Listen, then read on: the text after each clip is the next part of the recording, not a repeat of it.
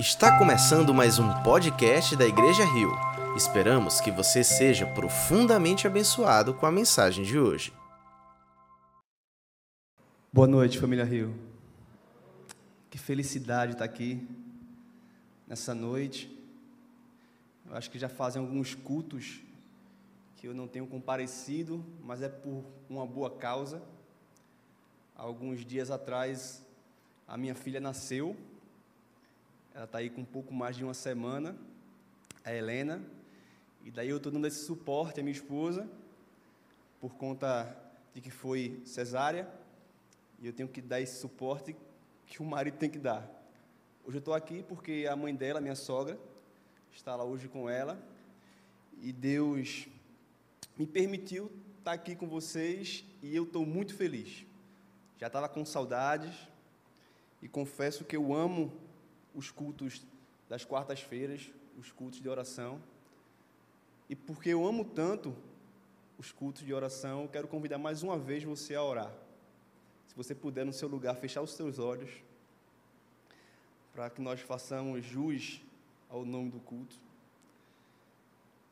E queria que você orasse por mim, para que o Senhor me use independente de quem eu sou, e que, e que você também possa orar por você, para que o teu coração esteja preparado e aberto para receber não aquilo que eu tenho para falar, mas aquilo que o Senhor tem a ministrar o teu coração. Deus, nos encontramos aqui diante de Ti, Senhor. Nos encontramos como um terreno fértil. E clamamos para que a tua palavra alcance o nosso coração nessa noite. Que o Senhor possa me usar, Senhor. E que tua palavra, que é viva, que é eficaz, que é mais afiada do que uma espada de dois gumes, ela venha penetrar o nosso coração, discernindo as nossas intenções e fazendo que dê fruto a semente plantada. Que o Senhor possa manter as nossas mentes fixadas na tua voz. Que nada venha nos distrair.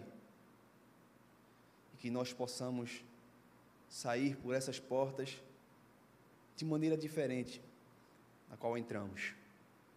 É o que eu te peço, Senhor. Em nome de Jesus. Amém. Gente, vamos dar continuidade a essa série de mensagens que tem por tema identidade. É, nós estamos estudando e compreendendo quem nós somos através de um estudo na carta de Paulo aos Éfesos.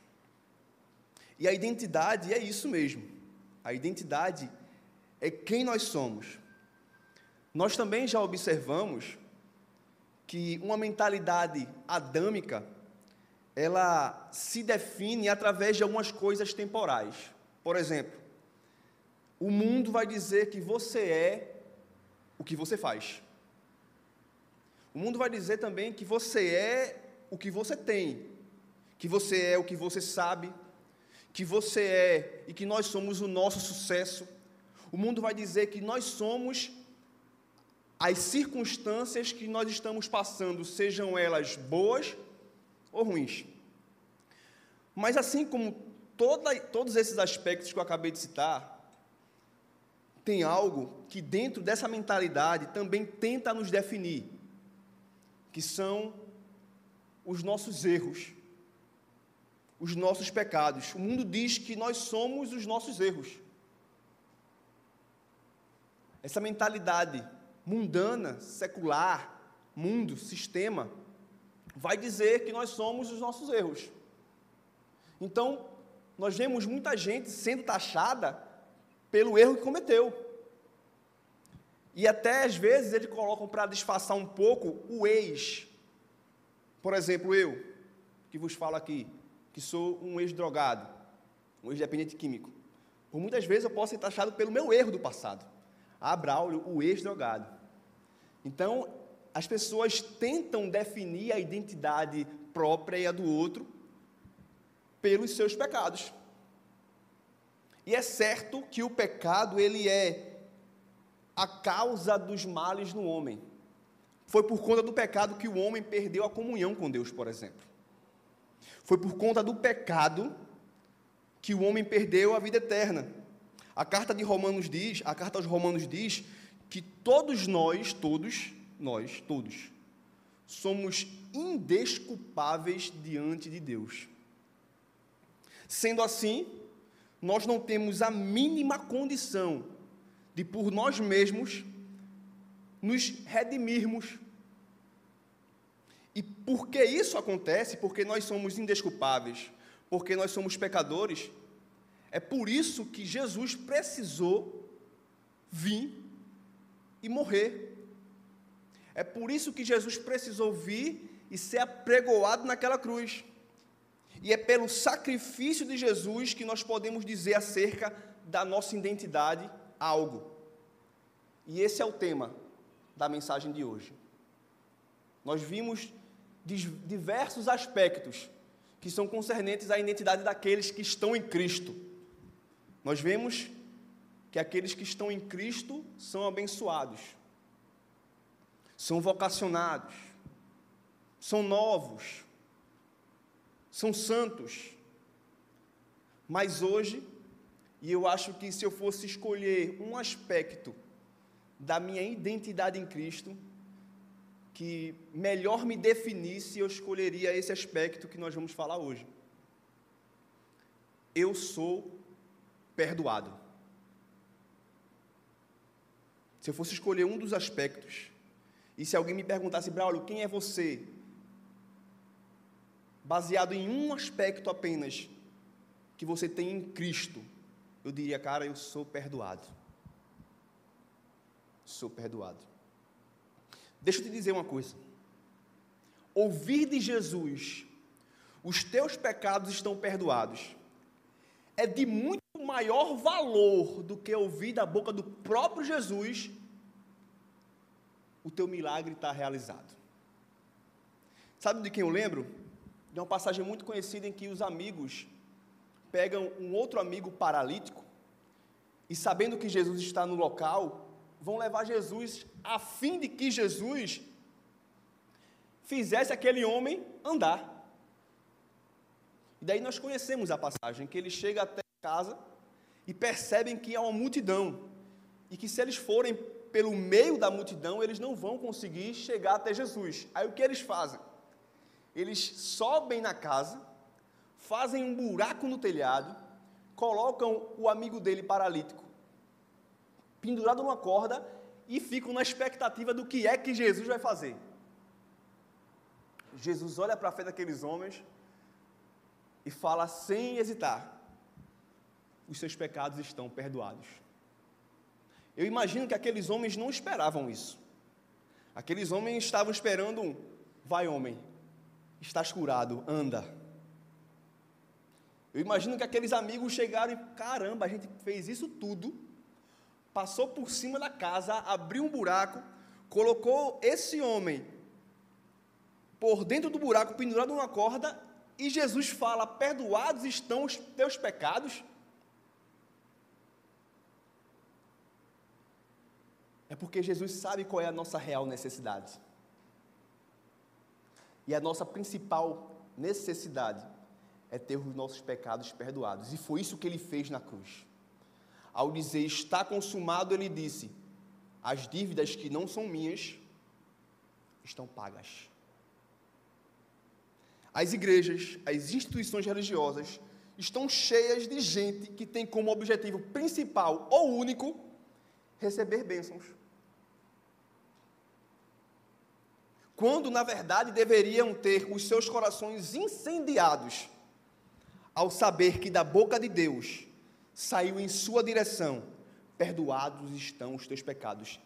Essa mensagem, essa frase, saída da boca de Deus, devia gerar em nós, devia gerar em nosso coração um Pentecostes.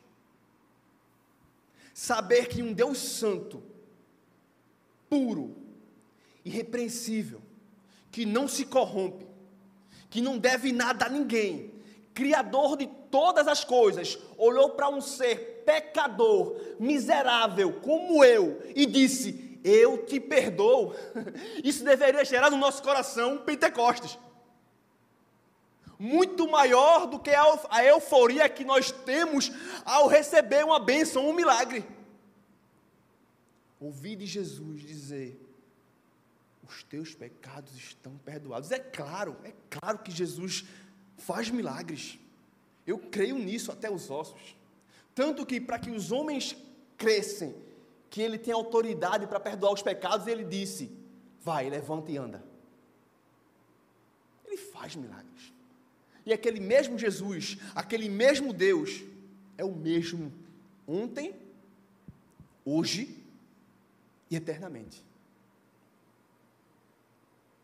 Jesus na cruz é uma carta de Deus para você, escrita com sangue, dizendo: Eu te perdoo.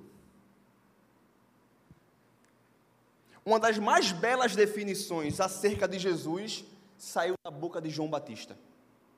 Uma, da, uma das mais belas definições para mim acerca de Jesus saiu da boca de João Batista, quando ele olhou para Jesus e falou: Eis o Cordeiro de Deus que tira o pecado do mundo.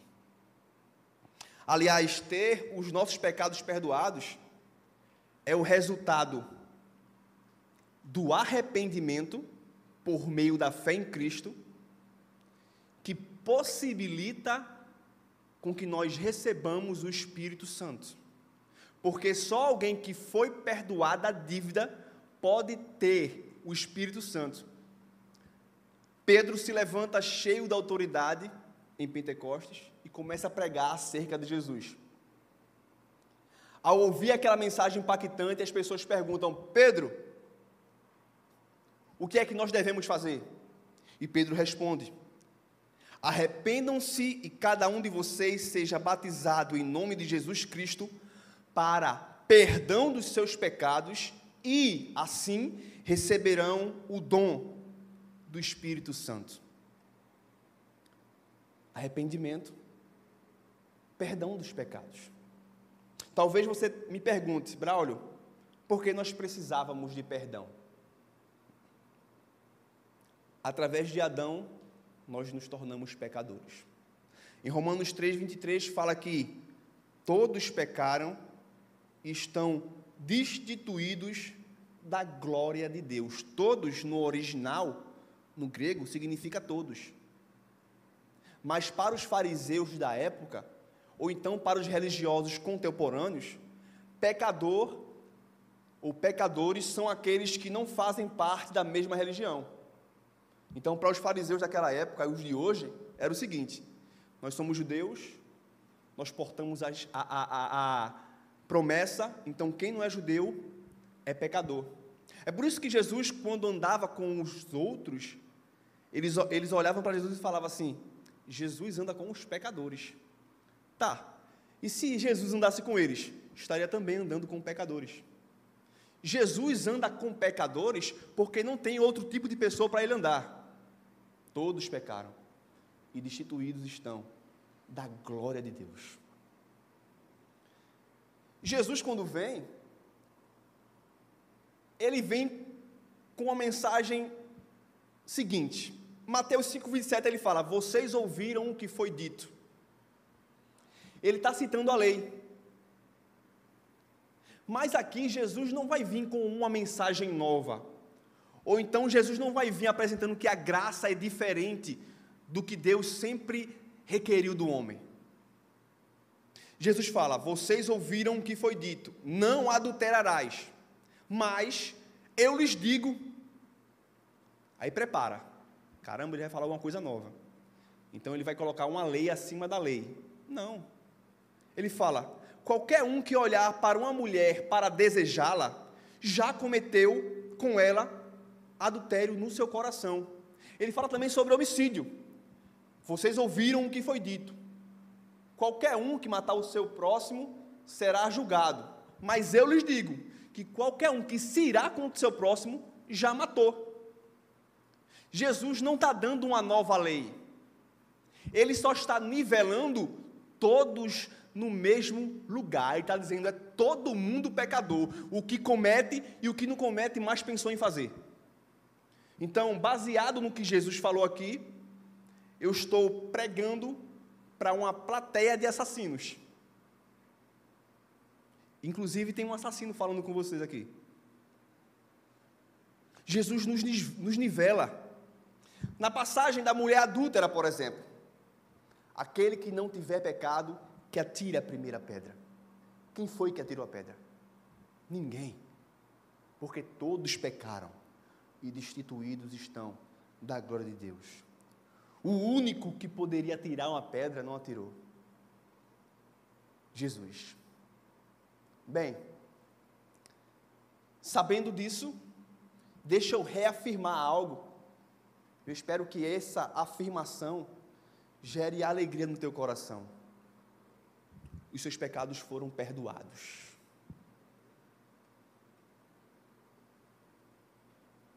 O texto que, que vamos ler faz parte da carta aos Efésios que trata de exortações práticas. Foi falado aqui algum tempo atrás que nós somos vocacionados. E sendo vocacionados, nós devemos nos revestir do novo homem criado segundo Deus. Porque também, além de vocacionados, nós somos novos. Mas nós só podemos exercer essa vocação como homens novos porque nós fomos perdoados. Então, se nós somos quem Deus diz que nós somos, qual é o resultado natural disso? Porque Deus não faz nada sem propósito. Quer ver uma coisa? 1 Pedro 2,9 fala: Vocês, porém, são geração eleita, sacerdócio real, nação santa, povo de propriedade exclusiva de Deus. Aí tem uma vírgula e tem o seguinte: com o propósito de. Deus fala quem nós somos, mas fala qual é o propósito de nós sermos quem nós somos.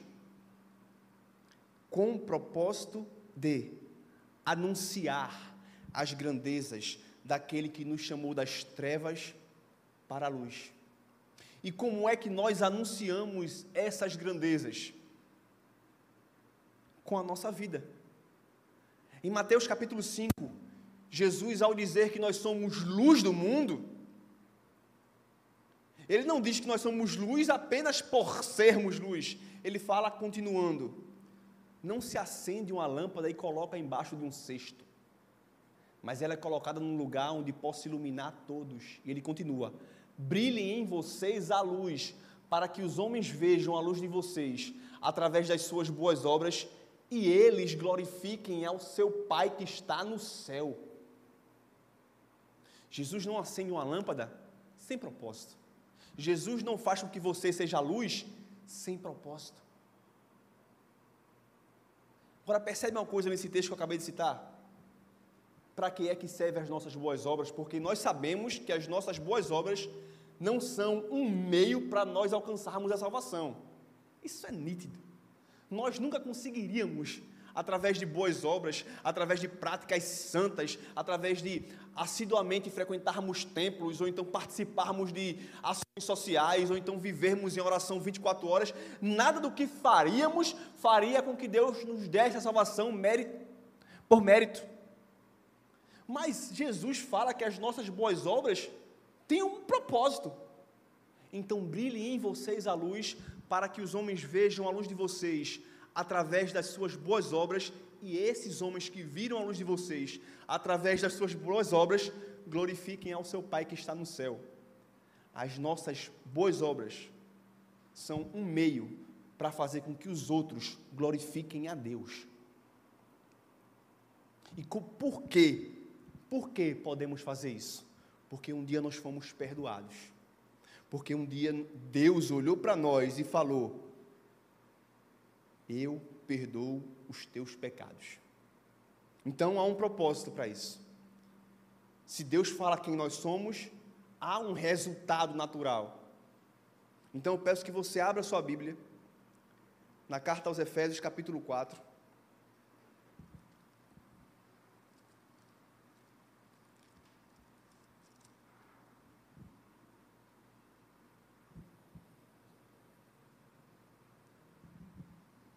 A partir do verso 25.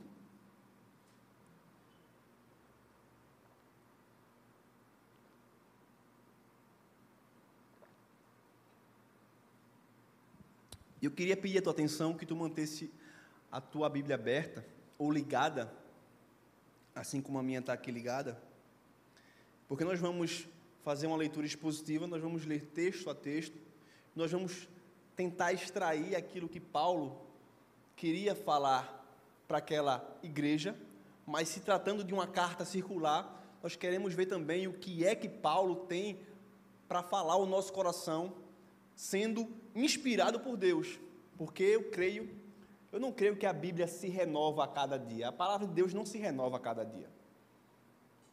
A Bíblia não fala que a palavra de Deus se renova a cada dia. Quem precisa ser renovado é a gente. A palavra de Deus ela dura para sempre. O que ela significava naquela época, ela significa hoje. Ela é mais atual do que o jornal que vai sair amanhã. Ela não precisa se renovar. Efésios capítulo 4, verso 25 fala: Portanto, aqui nós temos uma conjunção conclusiva. Ele está concluindo algo que foi falado anteriormente, que foi acerca da nova humanidade em Cristo, de se revestir do novo homem criado segundo Deus. Portanto, cada um de vocês deve, cada um de vocês deve abandonar a mentira e falar a verdade ao seu próximo. Portanto, cada um de vocês deve abandonar a mentira e falar a verdade ao seu próximo. Então, que existe uma relação entre essa passagem e ao parágrafo anterior, faz-se evidente da repetição do termo despindo-se. Aqui nós vemos aqui que Paulo fala: cada um de vocês deve abandonar. Do verso anterior fala que vocês devem despir-se do velho homem. Então há uma ligação entre os textos. Porque o mesmo verbo usado em um versículo é usado no outro. O mesmo verbo no original. Mas o que é que o texto então quer falar quando ele fala: cada um de vocês deve abandonar a mentira e falar a verdade ao seu próximo? Primeiro, literalmente. Uma pessoa que foi perdoada, que sabe a sua vocação e que se revestiu do novo homem, tem que andar em verdade. Mas o que Paulo quer falar especificamente é sobre coerência. É como se Paulo falasse: vivam aquilo que vocês foram feitos para viver. Ou então, vivam aquilo que vocês pregam. Sejam coerentes, vivam na verdade uns com os outros. É coerência. O texto, primeiramente, fala sobre coerência, já que há ligação com o versículo anterior. Indica que Paulo estivesse, primeiramente, falando: seja coerente, viva a verdade. Você foi perdoado.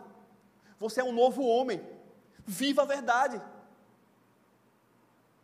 Pois sim, podemos viver a verdade por meio do poder do Espírito Santo.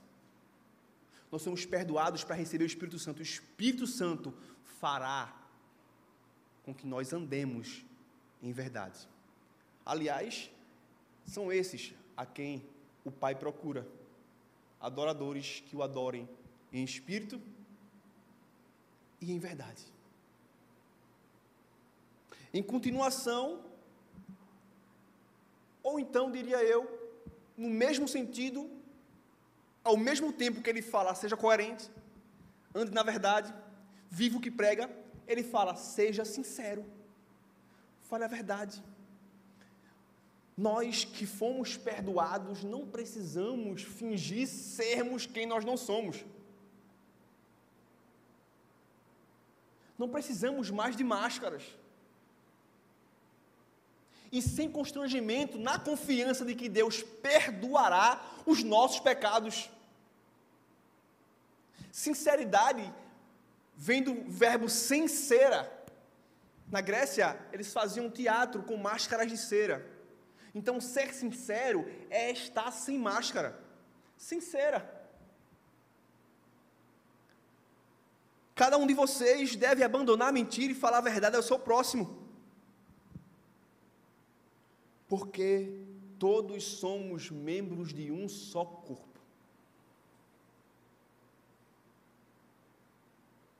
Todos somos membros de um só corpo corpo de Cristo, que é o cabeça. Essa é a motivação de nós andarmos em coerência e sinceridade. Por quê? Nós fazemos parte de um corpo, um corpo místico. Igreja, não prédio, não quatro paredes. Igreja, povo de Deus, nova Israel. Ele continua no versículo 26 dizendo: Irai-vos, mas não pequeis. Essa exortação está totalmente relacionada com assuntos tais como ira e ressentimento. É uma evocação que Paulo faz aqui ao Salmo 4, verso 4. Quando diz o salmista: Quando vocês ficarem irados, não pequem, ao deitar-se, reflitam nisso e aquietem-se. Salmo 4, 4 fala isso. Ele está fazendo uma evocação. E tais palavras, irai-vos, mas não pequeis, elas não devem ser interpretadas separadamente. Como assim separadamente? Tudo bem que você pode se irar, vírgula, não pequem. Não é isso. Também não é verdade que toda ira é proibida. Não é verdade que toda ira é proibida. Porque a ira em si não é necessariamente pecaminosa. Ela é atribuída mesmo à pessoa de Deus. A ira de Deus.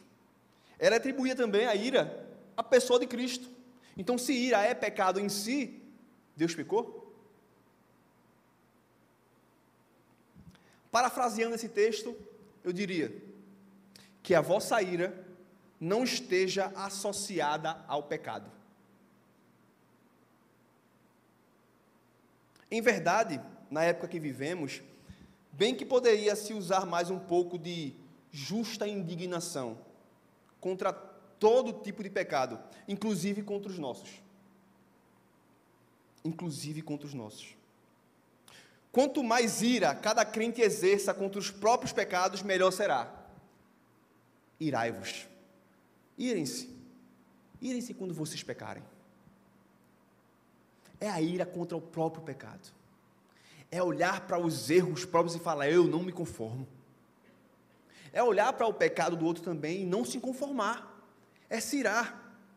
Existe aquela, aquela frase: Ame o pecador mas odeio o seu pecado. Mas vamos admitir que para fazer jus ao que foi dito, nós precisamos de uma boa dose de graça. É fácil amar o pecador e odiar o pecado?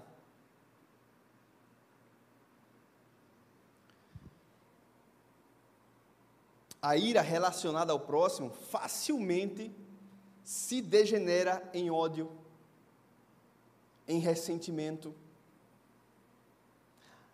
É por essa razão que o apóstolo acrescenta: não se ponha o sol sobre a vossa ira.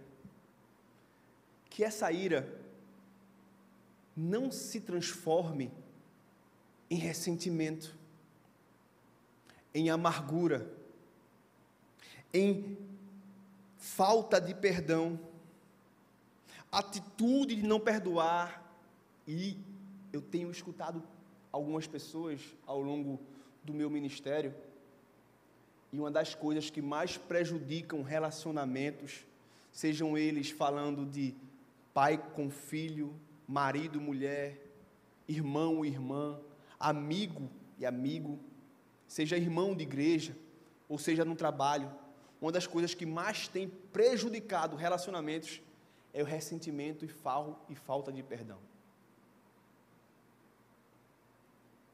Ao nosso redor está cheio de pessoas amarguradas. Pessoas que frequentam os mesmos lugares, os mesmos lugares. Mas que vivem com essa miséria que é a falta de perdão. Talvez existam pessoas aqui, ou que estão nos assistindo, que têm carregado de, dentro de si há anos algum ressentimento, alguma amargura,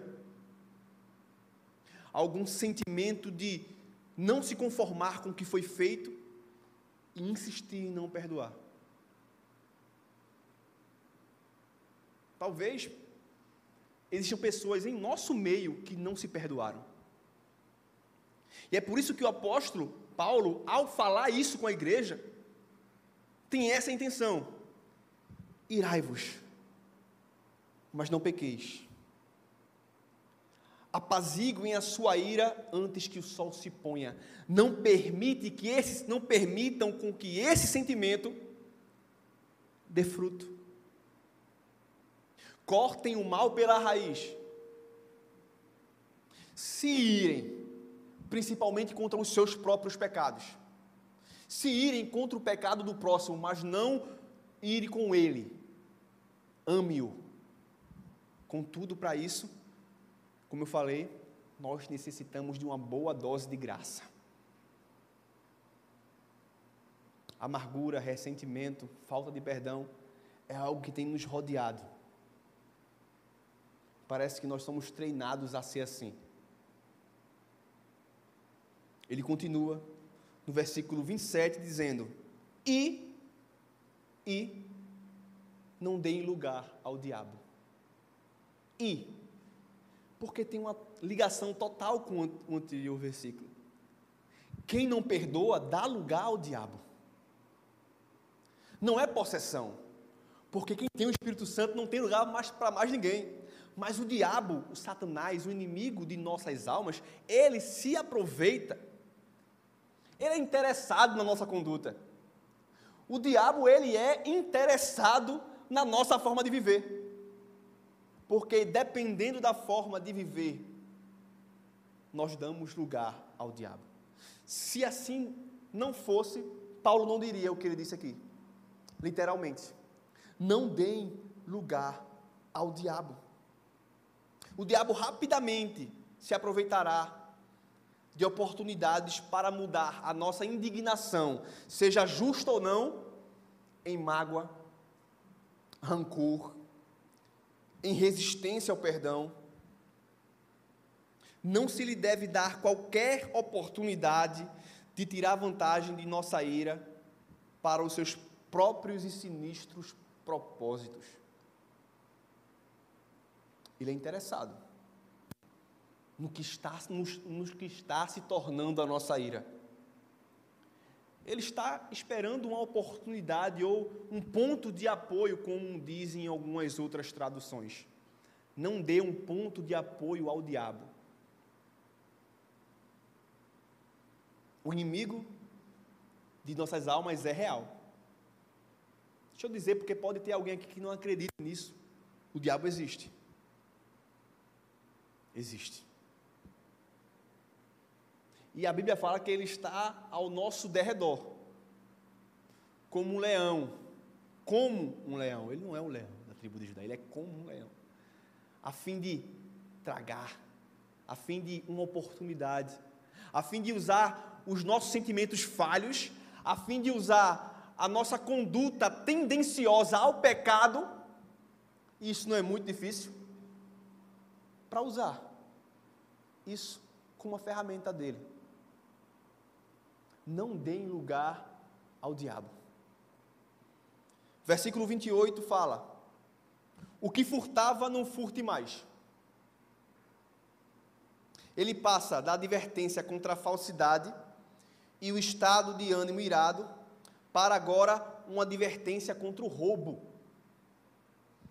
Paulo aqui, ele está se referindo às pessoas que antes de sua conversão costumavam enriquecer-se por meios de pequenos furtos e que agora corriam o risco de reincidir usando vários meios desonestos.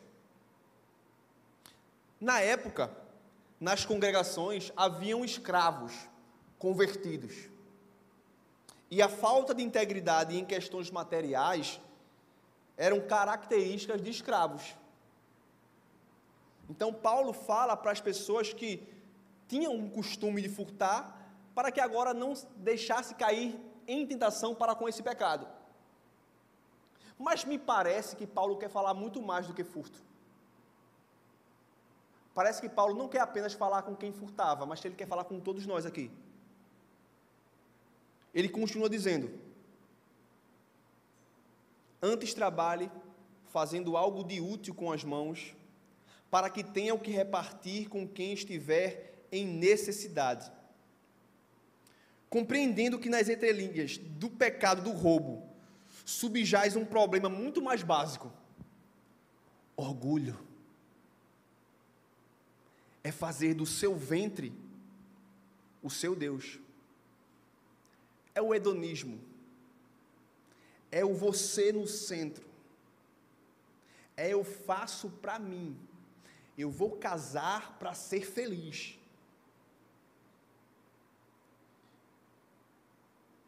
Eu vou fazer uma aliança com meu amigo para um benefício meu. Então, uma pessoa orgulhosa, hedonista, faz tudo visando o benefício próprio. Quando a aliança é fazer algo em benefício do outro. Jesus fala que os fins dos tempos será como nos dias de Noé. E ele fala: quando os homens comiam, bebiam, casavam-se e davam-se em casamento. O que é que Jesus está falando aqui? Hedonismo. Comer e beber, próprio ventre. Eu no centro. Casar e dar-se em casamento é casar-se a fim de ser feliz e não de fazer o outro feliz, porque casar é fazer o outro feliz. Se você for casar para ser feliz, não case.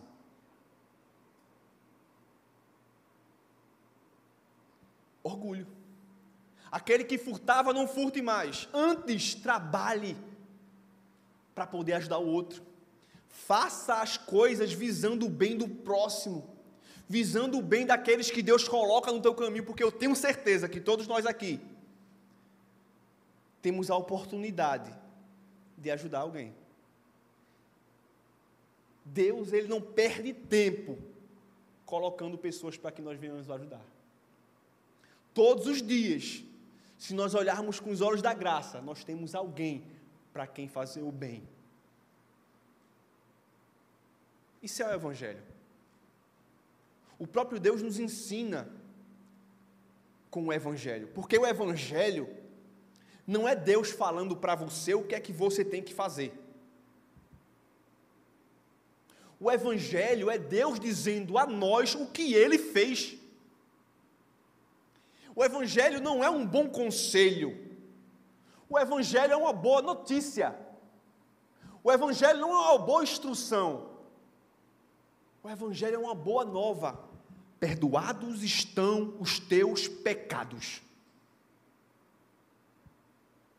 Então, sendo assim, as minhas ações devem sim visar também o bem do outro. É isso que Paulo quer falar nesse versículo. E ele usa essa oportunidade, esse gancho do furto, para falar sobre o egoísmo. Trabalhem, trabalhem, esforcem-se, para que vocês possam ter com que ajudar o outro. Versículo 29, Paulo continua: Nenhuma palavra torpe, torpe, saia de sua boca, Paulo agora passa para a advertência contra o emprego impróprio da língua. Haviam muitos convertidos naquela época que antes eram pagãos e viviam em banquetes. E dá para imaginar como eram aqueles banquetes, né? O que rolava naqueles banquetes em Roma, na Grécia. Então, algumas pessoas estavam ainda passando por um processo de santificação, que é um processo. E ainda haviam hábitos que aquelas pessoas carregavam consigo, e uma delas era o emprego impróprio da língua. Mas não apenas falando palavrão em si, porque também isso é um mau emprego da língua. Mas pessoas que usavam a língua para praguejar. Não sei se você já conviveu com alguém que só faz reclamar. E não sei se você gosta de estar com alguém que só faz reclamar. Ou então você pode ser também uma pessoa que só faz reclamar. Sabe? Reclamar, blasfemar, praguejar. É aquela pessoa que só olha para o que acontece de mal e não consegue enxergar a beleza do perdão que recebeu. Está aqui ainda preso num milagre que ela tanto exige de Deus e esquece de ver o milagre que aconteceu há dois mil anos atrás, quando Jesus foi pregoado naquela cruz e olhou para a gente e disse: Perdoados estão os teus pecados. É olhar para a situação que está vivendo e falar assim: por que isso não acontece comigo? Por que essa porta não se abre? Por quê? Por quê? Por quê? Palavras que não edificam.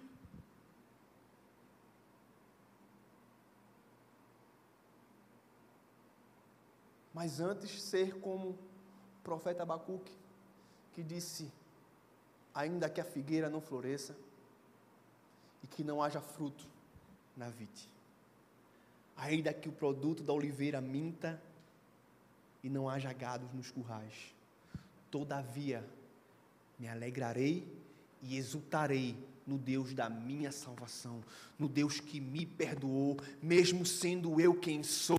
Obrigado, Deus, porque ainda que eu não consiga ver com os olhos naturais o que está acontecendo ao meu redor e só consiga fixar os meus olhos naquilo que eu tanto quero, me faz lembrar de tudo que o Senhor já fez por mim, de todas as bênçãos que o Senhor já derramou por mim nas regiões celestiais, porque nós aprendemos aqui que nós somos abençoados. Paulo continua, mas apenas o que for útil para edificar os outros, conforme a necessidade, para que conceda graça aos que ouvem. Percebe que toda exortação que Paulo está dando aqui tem como propósito edificar o outro? Ele fala: olha, não saia nenhuma palavra desses níveis da sua boca, antes, apenas a que for útil para edificar os outros, conforme a necessidade de cada um, para que conceda graça aos que ouvem. Nós sabemos que a santificação é um processo e eu tenho um ótimo remédio para isso: oração. É uma vida sincera diante de Deus é uma vida que diz: Senhor, me ajuda a melhorar. Me ajuda a entender tudo aquilo que o Senhor já fez na minha vida. Me ajuda a compreender quem eu já sou. Porque o Senhor já disse quem eu sou antes da fundação do mundo. O Senhor já me chamou pelo nome e já determinou a minha identidade. Então, Senhor, me ajuda. Me ajuda, Senhor. Eu quero fazer com que minha vida seja algo que edifique o outro. Paulo prossegue afirmando que a nossa fala tem como propósito beneficiar os que ouvem. Agora prepara para o versículo seguinte que nós vamos ler. Paulo falou aqui de alguns interessados na nossa conduta. Paulo falou do próximo. Ele já falou do próximo.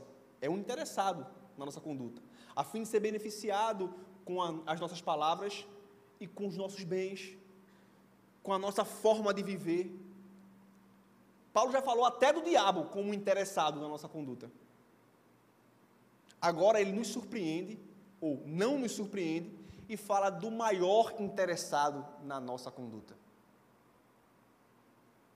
Ele continua dizendo: Não entristeçam o Espírito Santo de Deus, com o qual vocês foram selados para o dia da redenção.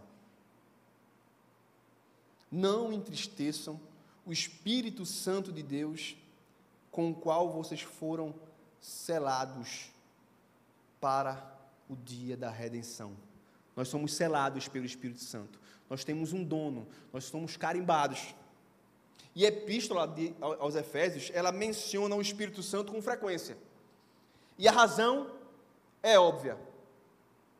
É imprimir em nós a ideia de que fora de Deus não podemos ser salvos. E que tudo quanto de bom em nós habita tem sua origem no Espírito Santo. Se há algo de bom em nós, não é nosso. Quando nós conseguimos perdoar, é por meio do Espírito Santo. Quando nós pegamos aquele sentimento de rancor, de amargura e lançamos ele fora, é por meio do poder do Espírito Santo que usa homens pecadores, falhos. Quando Paulo usa a palavra entristecer, ele está usando uma expressão antropomórfica. Então, é falar algo que nós venhamos entender acerca de Deus ele está falando sobre um Deus que se relaciona. Mas o que ele quer é nos lembrar do amor de Deus em fazer tudo o que ele fez por nós. É como se ele estivesse dizendo: gente, deixa eu te lembrar mais uma vez. Você foi perdoado, dá para entender quem você é, e dá para entender que um Deus Santo perdoou vocês. Dá para entender, olha para dentro de si, olha para o quão é difícil fazer tudo que eu estou falando para que vocês façam. E mesmo assim, o Deus Santo, Ele te salvou, Ele morreu por você. Então não entristeçam Ele. Não entristeçam Ele. Versículo 31, Paulo fala: livrem-se de toda amargura, indignação, ira, gritaria, calúnia, bem como toda maldade. Paulo faz um pequeno resumo do que ele falou anteriormente. Livrem-se, lancem fora amargura, ressentimento. Eu sei que Deus está falando conosco aqui acerca de perdão.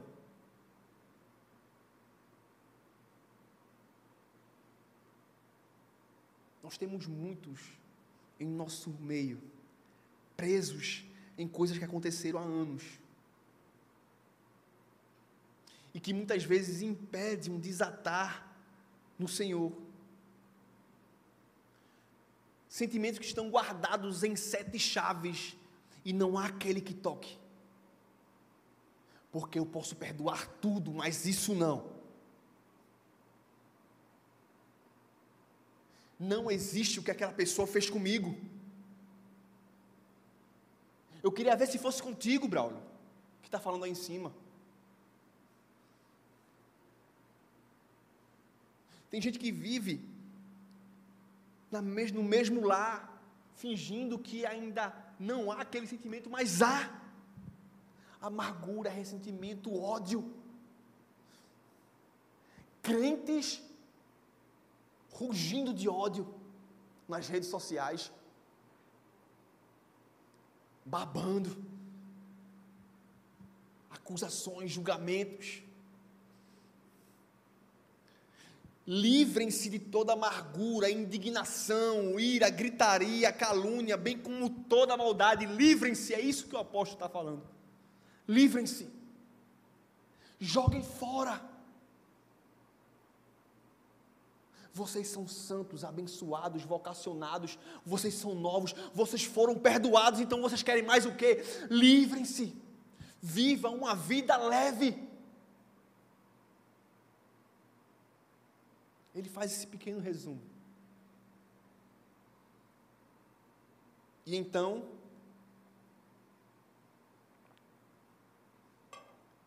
versículo 32.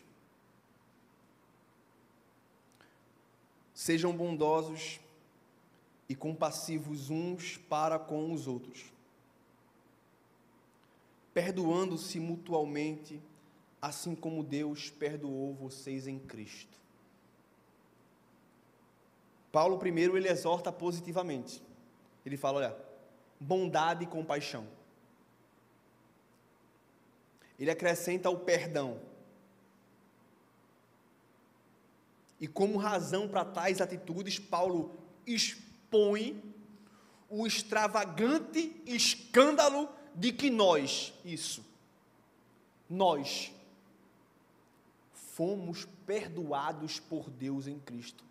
Isso é um escândalo. Sabe por que os judeus se escandalizavam com as pregações de Paulo?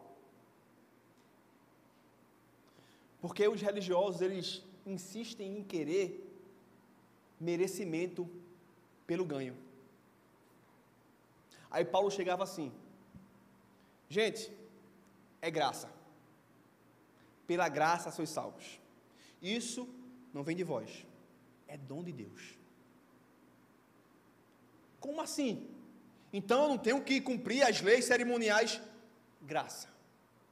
Escândalo. Pedra de tropeço. É.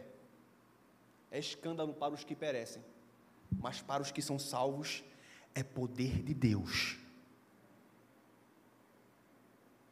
É escândalo ouvir que você não precisou fazer nada. É escândalo ouvir e saber quem você é, quem nós somos. É escândalo para mim olhar para o meu passado, olhar para o meu presente e saber que eu ainda posso errar muito no futuro e saber que Deus me perdoou. É escândalo saber que Deus olha para um drogado, prostituto, e fala: Eu quero. É escândalo que Ele não precisa com que nós o amemos primeiro, porque se nós o amamos, é porque Ele nos amou primeiro. É escândalo saber um Deus que criou todas as coisas e não precisava de mim, me chamou pelo nome. É escândalo saber que Jesus, na cruz, sendo chicoteado, cuspido, blasfemado, olhou para aqueles homens que faziam isso e falou: Pai, perdoa-lhes, porque eles não sabem o que fazem. É escândalo saber que Jesus, do lado de dois malfeitores, ao ouvir de um mestre, Lembra-te de mim quando entrares no paraíso.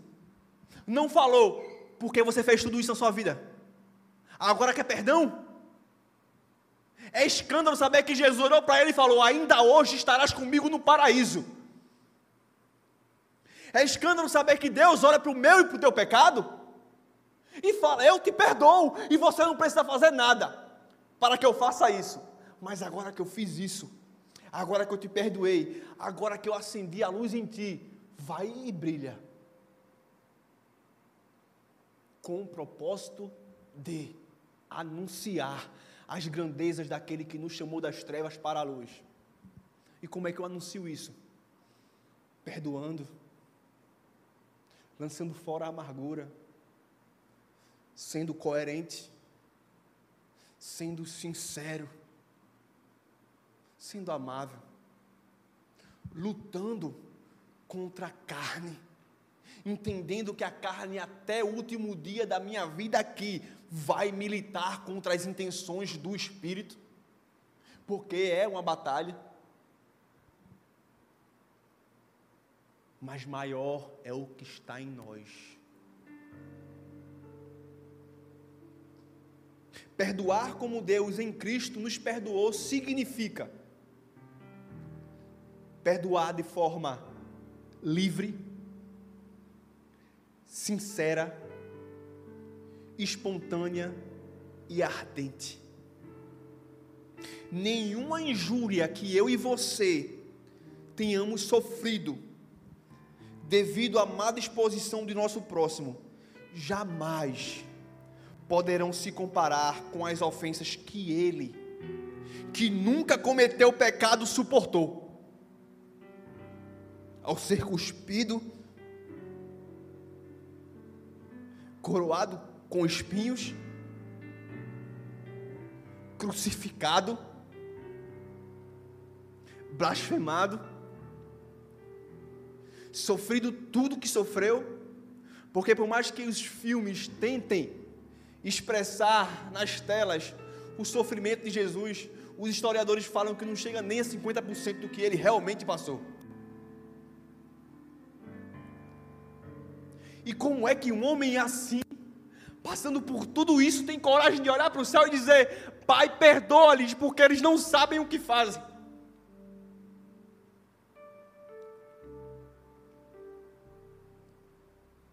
Jesus na cruz é uma carta de Deus para mim e para você, escrita com sangue o seguinte: eu te perdoo. Então eu sou perdoado é um dos aspectos da minha identidade em Cristo.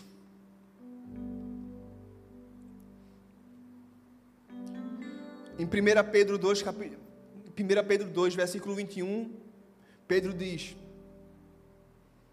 Para isso vocês foram chamados pois também Cristo sofreu no lugar de vocês, deixando-lhes exemplo para que sigam os seus passos. E pessoas perdoadas perdoam.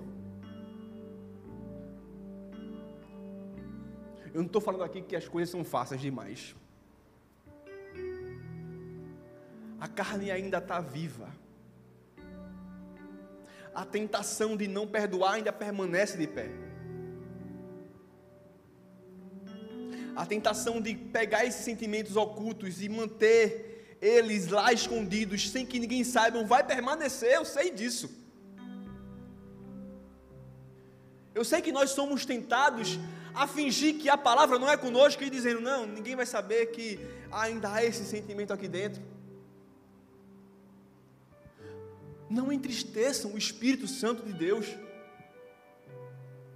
Esse Espírito que selou vocês, que comprou vocês, que marcou vocês para o dia da redenção. É o mesmo Espírito que capacita, inquieta, incomoda, dizendo: Ei, lançai fora toda amargura, toda falta de perdão, toda ira, todo ódio. O Senhor está nos chamando a um tempo de cura Eu creio que hoje é dia de cura para as nossas almas.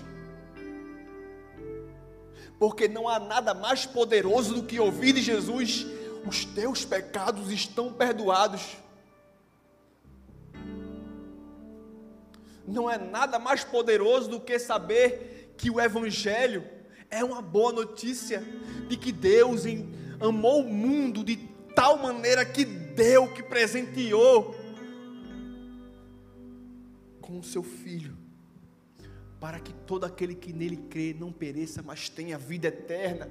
E como é que nós, compreendendo tal coisa, tal beleza, como é que nós, compreendendo isso, permaneceremos de forma que venhamos entristecer o Espírito Santo?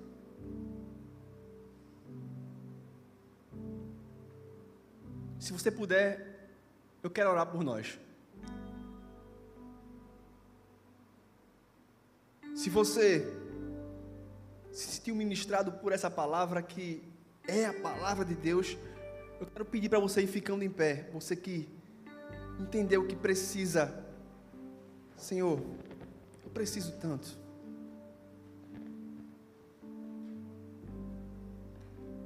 Eu preciso tanto.